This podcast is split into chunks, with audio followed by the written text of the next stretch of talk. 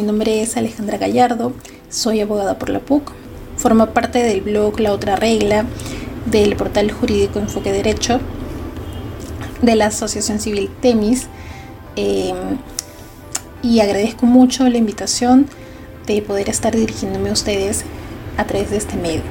El día de hoy vamos a conversar sobre un tema eh, coyuntural, lamentablemente, porque aún hasta el día de hoy tenemos que seguir discutiendo y argumentando a favor de contar con mecanismos que garanticen una representación paritaria de las mujeres en distintos espacios. Eh, está basado en un artículo precisamente que escribí para el blog titulado Paridad como vehículo de cambio eh, y está inspirado inicialmente en los movimientos feministas como tales, pero también en rostros bastante visibles que a lo largo de la historia han sido una inspiración y continúan siéndolo. Desde Clorinda Mato de Turner hasta Rita Segato, Kimberly Crenshaw, Indira Gandhi, eh, Mary Wollstonecraft, Simone de Beauvoir, Virginia Woolf, Magda Portal, Malala, Miguelina Costa, tantas, tantas otras mujeres tan diversas además. Em, una, una de ellas, Ruth Bader, la jueza Ruth Bader, partió este año y con su muerte pues también se generó una gran preocupación en el marco del devenir del futuro de la Corte Suprema de Estados Unidos. Y esto dio lugar a muchas reflexiones, una de ellas relacionada a la conformación misma de la Corte Suprema, siendo eh, la jueza quien ha partido, se ha desestabilizado y se ha generado una gran preocupación por el devenir conservador del tribunal. Y esto nos lleva a pensar también en cuán necesaria es una representación paritaria de las mujeres en puestos de poder. Empecemos eh, indicando que la paridad es necesaria. muchas veces no la ven así, pero sí es necesaria. ¿Por qué? Eh, de manera general, la paridad es una conformación numérica equitativa entre hombres y mujeres en distintos espacios públicos, privados, em, como ejemplo tribunales, parlamentos, eventos, publicaciones, directorios, entre otros. Es un mecanismo que busca garantizar una presencia numérica equitativa de mujeres respecto a hombres, mujeres que han sido históricamente invisibilizadas. ¿Por qué hasta el día de hoy es necesario hablar de este tema? Porque a pesar de que existe un marco jurídico, que garantiza, reconoce la igualdad entre hombres y mujeres, vemos que en la realidad esta no es tal.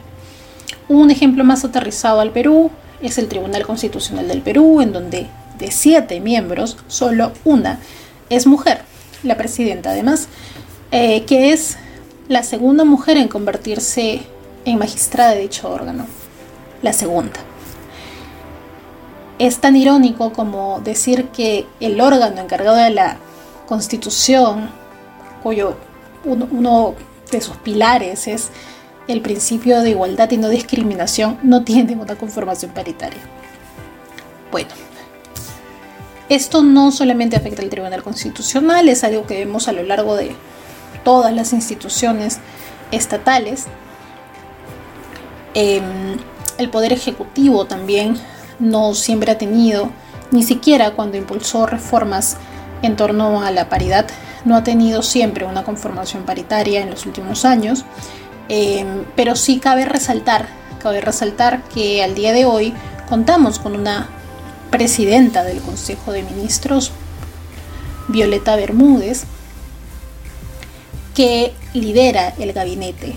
Y acá me permito citarla porque la frase que dijo con ocasión precisamente de su designación y, de las reacciones que generó, pues eh, refleja bastante lo que, lo que implica este tema.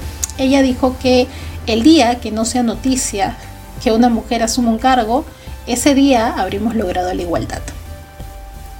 Y acá pues ella se estaba refiriendo no solamente a la paridad, sino a otro tema que veremos eh, en un poco tiempo que está relacionado a los puestos de poder. Continuemos.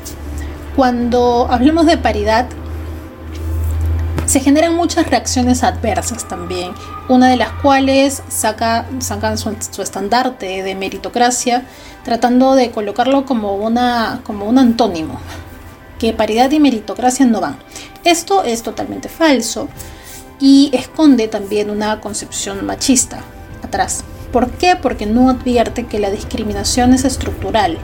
La discriminación contra las mujeres es estructural. Eh, impide que las mujeres nos desenvolvamos en un espacio público y privado en igualdad de condiciones que los hombres. Y esto no, me lo estoy inventando, hay cifras además. Em, en el 2019, por ejemplo, el Instituto Nacional de Estadística e Informática concluyó que las mujeres peruanas trabajan 9 horas con 15 minutos más que los hombres y que en promedio las mujeres destinan 39 horas con 28 minutos a actividades no remuneradas lo que constituye 23 horas con 34 minutos más que los hombres. Casi un día. ¿Qué harían ustedes con un día libre? Estudiar, trabajar, dedicarse a la vida política, fortalecer redes de contacto, ocio, descanso, tantas cosas. Ahora, de manera más gráfica, pensemos en una carrera que dura una semana, hombres y mujeres participando, y que con los datos del INEI pues los hombres parten con 23 horas con 34 minutos de ventaja respecto a las mujeres. Ahora multipliquemos esto por meses, por años, por décadas, por siglos. La paridad entonces apunta a reducir esta brecha de género. Y bueno, obviamente no es suficiente, se requieren otras medidas adicionales, pero es uno de los mecanismos para tratar de reducir esta, esta brecha.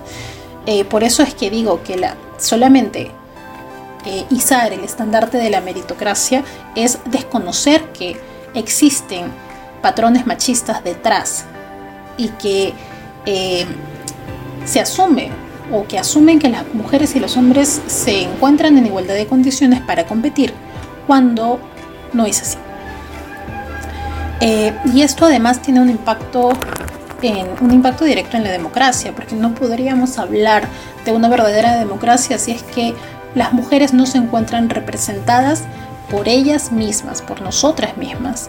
Esto es un, punto muy importante, porque eh, nosotras tenemos voz propia y nos podemos representar a nosotras mismas.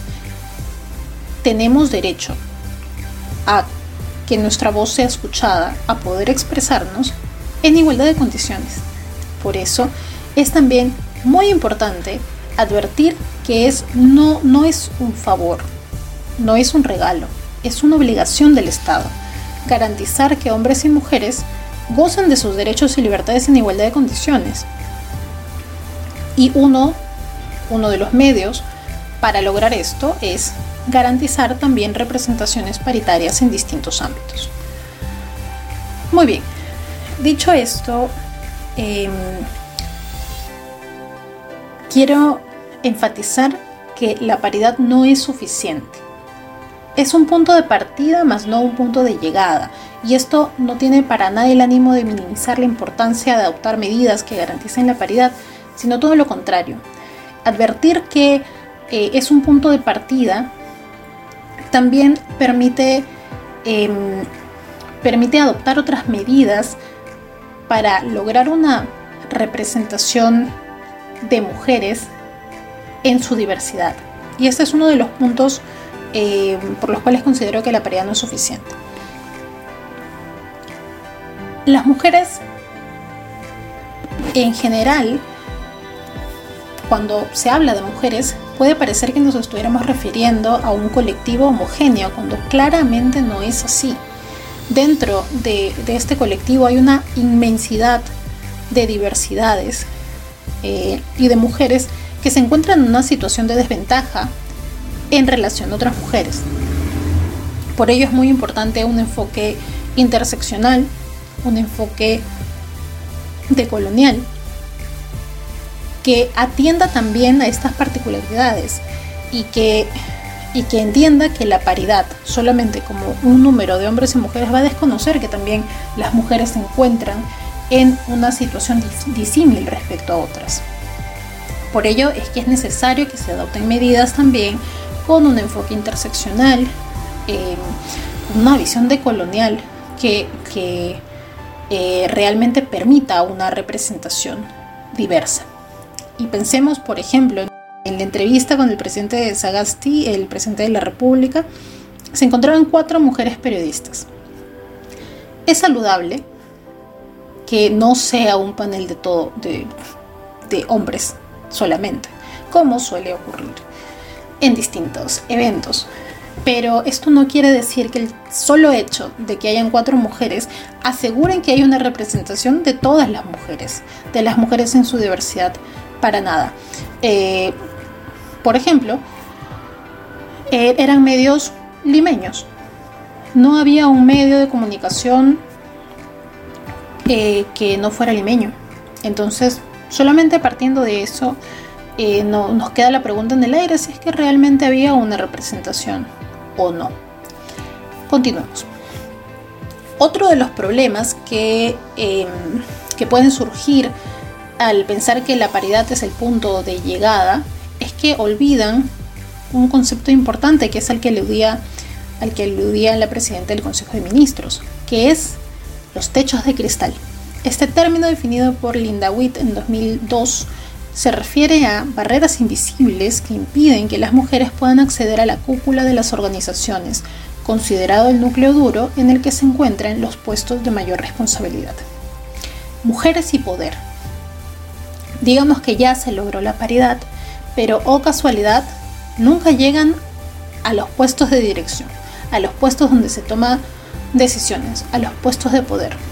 Y ya hemos dado algunos ejemplos de ello. Entonces es necesario romper con estos techos de cristal.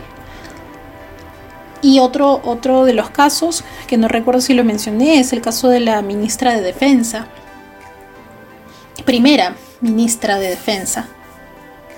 En un puesto que ha sido prácticamente negado para las mujeres y me atrevo a decir que tenía mucho que ver con, con que las actividades militares, las actividades castrenses, han estado siempre vistas como una actividad masculina.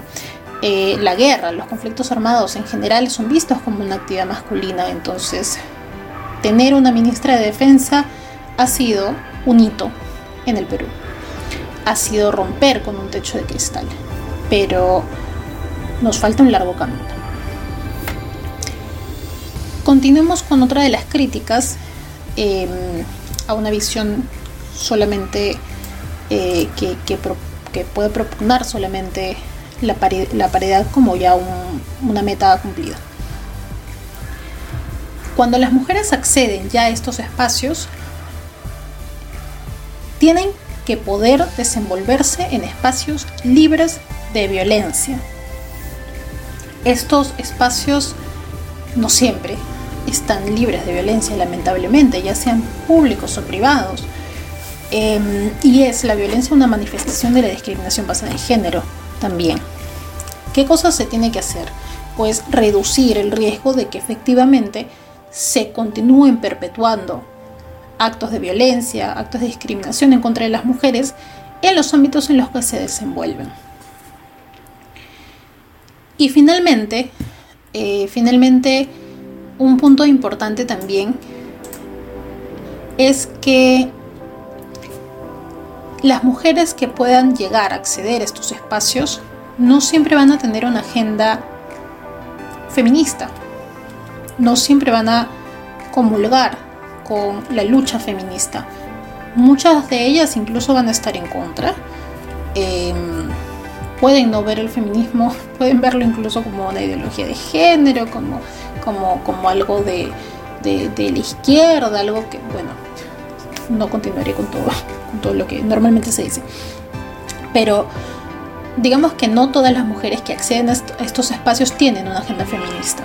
Entonces, quienes llegan a estos espacios, quienes sí tienen la convicción de luchar por ellas y por las otras, tienen una gran responsabilidad. No se debe de perder de vista esto, que muchas cosas se pueden hacer desde espacios de poder y muchas cosas se pueden hacer por la protección y el reconocimiento de los derechos de las mujeres. Para concluir entonces, em, la paridad necesita de medidas adicionales que la acompañen para procurar entonces una eh, representación de las mujeres en su diversidad. También es necesario establecer mecanismos que permitan a las mujeres una, que una vez que hayan accedido a estos espacios tengan oportunidades reales de participación, de toma de decisiones y de desenvolverse en espacios libres de violencia. Y finalmente, desde estos espacios conquistados, como mencionaba hace poco, se pueden adoptar decisiones, se pueden llevar a cabo acciones que coadyuven a propiciar cambios sociales en favor de las mujeres y de otras personas en situación de vulnerabilidad. Eh, y esto implica pensar más allá de una misma, que alcanzó o logró el puesto deseado, y continuar luchando por las que vienen, por las demás. Es recordar a aquellas mujeres que mencionaba al inicio y a tantas otras que nos abrieron camino a las que estamos ahora. Y es pensar también en qué cosas más podemos hacer por las presentes y ausentes, lamentablemente, y por las mujeres vienen. Con esto concluyo la presentación y agradezco nuevamente por permitirme dirigirme a ustedes. Em, continuemos con la lucha.